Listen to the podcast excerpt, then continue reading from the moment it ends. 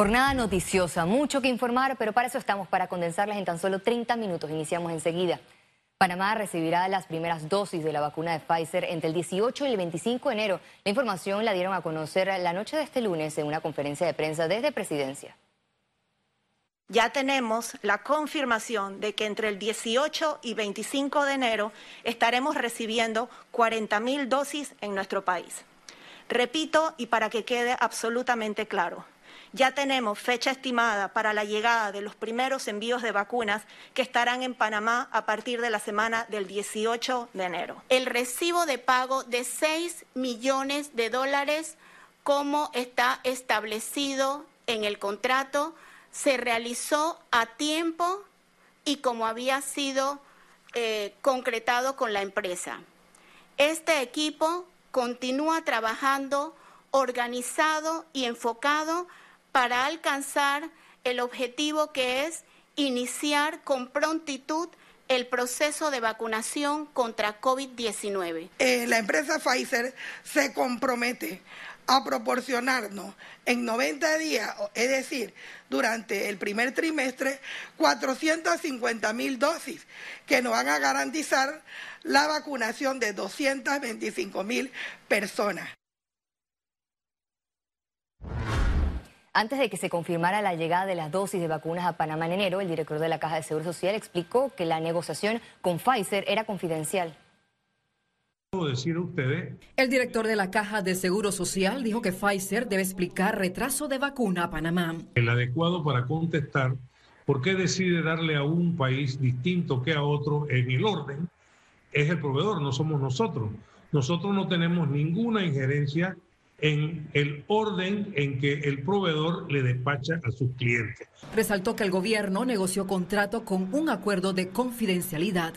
Ese eh, eh, contrato que firma el Estado panameño a través de nuestra Cancillería y el Ministerio de Salud le garantiza al país que durante el primer trimestre de este año debe tener sus vacunas. La distribución de la vacuna será controlada por una plataforma digital dividida en cuatro fases. Identificación, logística, colocación y un consultorio virtual. Esto es muy importante porque eh, en todo esto, eh, esta vacuna es algo nuevo y es importante que los sistemas, el sistema de salud también pueda llevar un análisis de todas las vacunaciones a nivel nacional de todos los panameños. Lizeth García, Econews. Consultorio virtual ya una vez las Portales especializados en estadísticas sobre administración de vacunas en el mundo colocan a Estados Unidos como el país que más dosis suministras a su población, más de 4 millones de vacunas aplicadas, pero esta cifra es pequeña en relación al total de habitantes del país del norte. Veamos los detalles en las siguientes gráficas. Según el sitio británico Our War in Data, Estados Unidos es el país que más dosis de vacuna ha administrado, con un total de más de 4 millones y medio de dosis. Recordemos que la población es de más de 320 millones de habitantes. Le sigue China también con más de 4 millones y medio de dosis entregadas y en tercer lugar se encuentra Israel que ha vacunado contra el coronavirus a más de un millón de personas. Este país con una población de 9 millones ha aplicado la campaña de inmunización más rápida del mundo. A Israel le sigue Reino Unido con más de 900 mil, Rusia con 800 mil, seguido de Alemania, Italia y Canadá. Al revisar los datos que suministra el portal británico, tenemos que en el continente americano, Estados Unidos ocupa el puesto número uno con más dosis aplicadas. Le sigue Canadá con más de 100.000 dosis. En el tercer lugar encontramos Argentina con más de 30.000 dosis. Seguido de México con más de 24.000 dosis, Chile con más de 8.000 y Costa Rica más de 2.000 dosis aplicadas.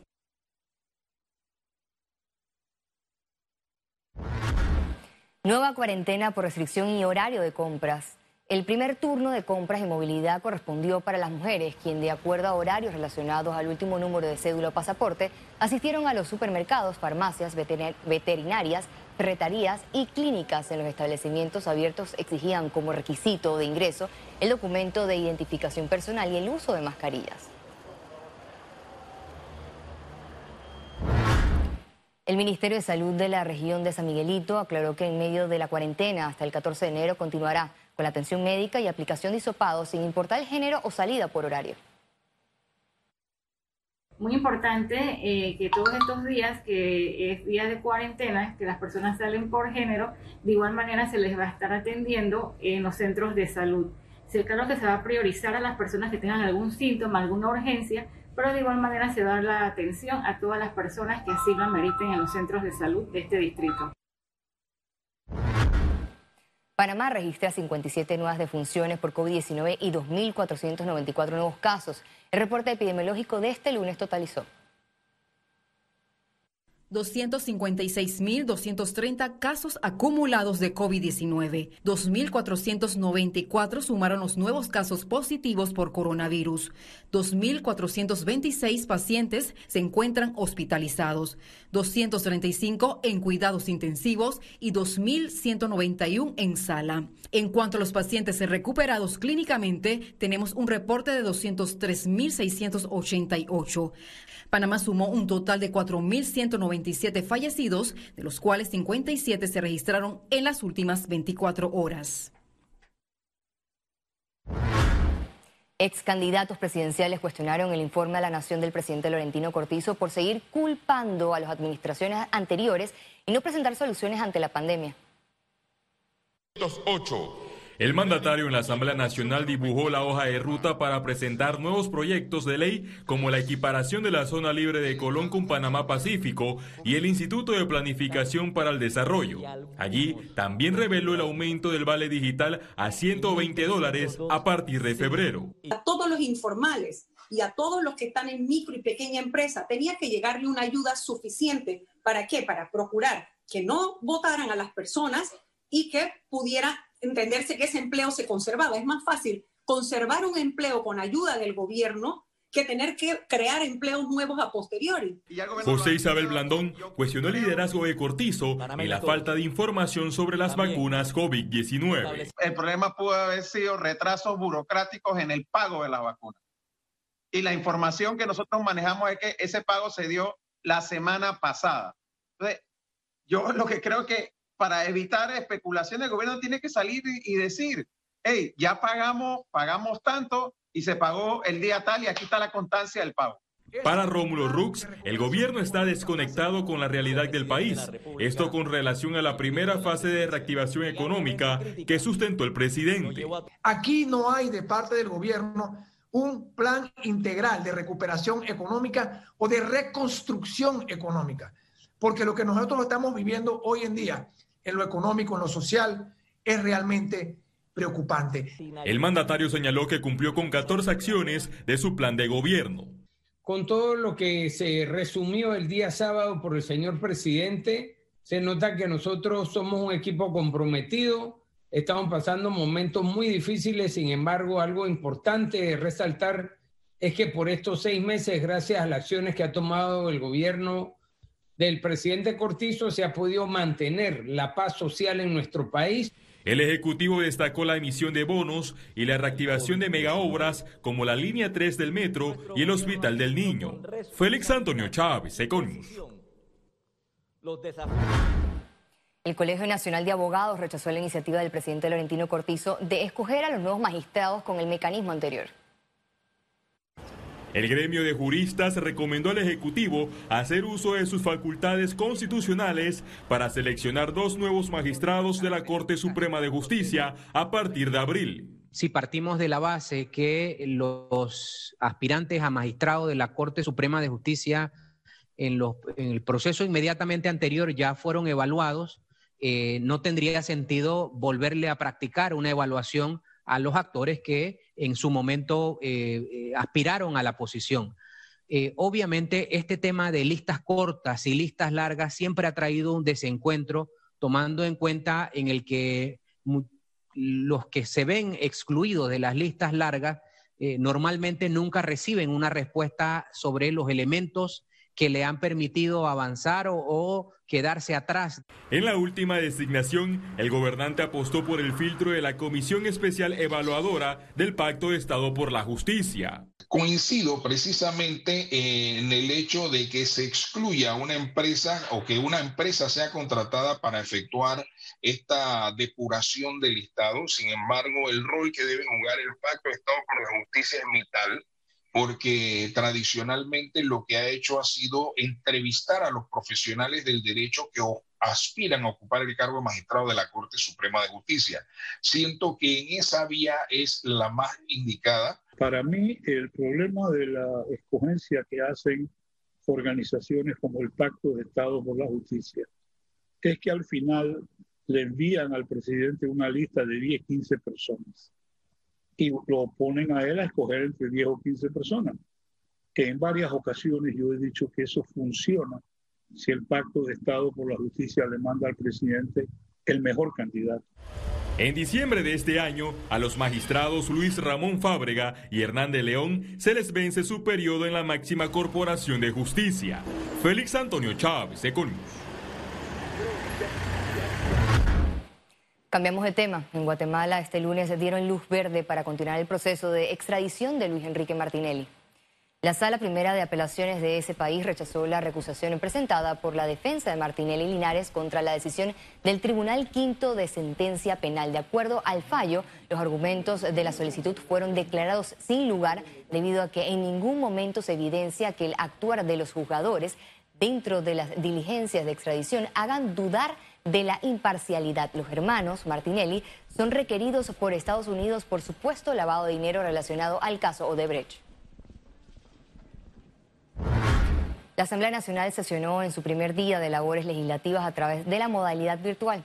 En el Pleno, en línea, se presentaron cuatro anteproyectos de ley, como el calendario escolar diferenciado en las comarcas indígenas, impulsado por el diputado Adán Bejerano, la creación de la carrera de protección civil, sustentada por Juan Diego Vázquez, la reducción de precios de medicamentos a través de una reforma a la Caja de Seguro Social por la perredista Zulay Rodríguez y la reorganización de la conectividad y el acceso al Internet en sectores económicos de Tito Rodríguez, diputado del Molinera. Invito a los honorables diputados que me apoyen.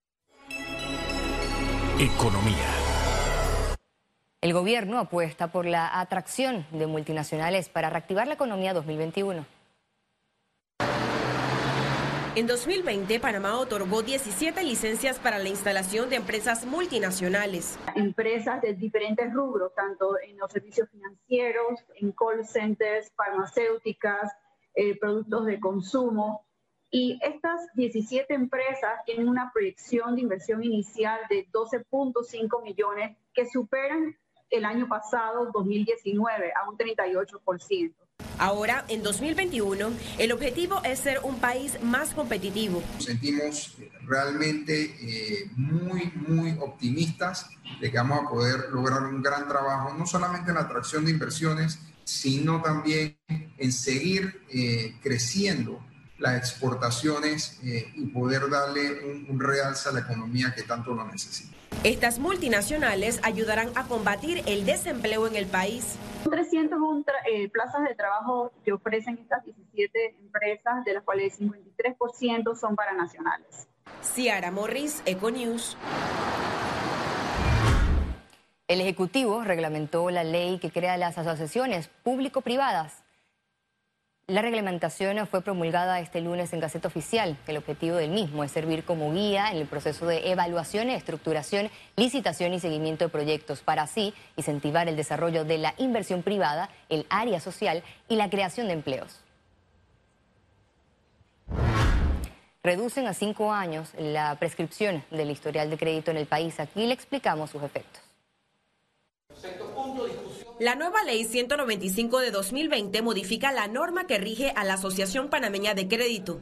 Entre los puntos que promueve está la prescripción del historial de crédito de 7 a 5 años. Es un tema totalmente a criterio de cada, de cada uno de esos agentes económicos que son al final los que van a decidir si esa información es suficiente o no para otorgar un crédito bajo las condiciones en las que estamos en este, en este momento, eh, donde Panamá tiene tasas de interés bastante bajas y plazos de, financiamiento bastante extensos. Además, crea la modalidad de arreglo de pago. Al mismo tiempo, establece que una vez cancelada la deuda, se debe actualizar en máximo tres días el historial del cliente. La, ley entra en vigencia eh, el primero de abril, o sea, no es que es ya. ¿ok? Así que eso es importante también porque muchas personas se preguntan si, bueno, entonces si yo tenía eh, una deuda de más de, 6, 7 años, entonces ya se desaparece. Bueno, ahorita no se desaparece todavía porque la ley entra en vigor en tres meses, lo cual es el primero de abril. Los entes económicos podrían ser multados por no actualizar dichos historiales en los tiempos establecidos. Ciara Morris, Econews. Al regreso, internacionales y recuerde, si no tiene la oportunidad de vernos en pantalla, puede hacerlo en vivo desde su celular a través de una aplicación destinada a su comodidad. Es Cable Onda Go, solo descarga y listo, ya venimos. Quédese con nosotros.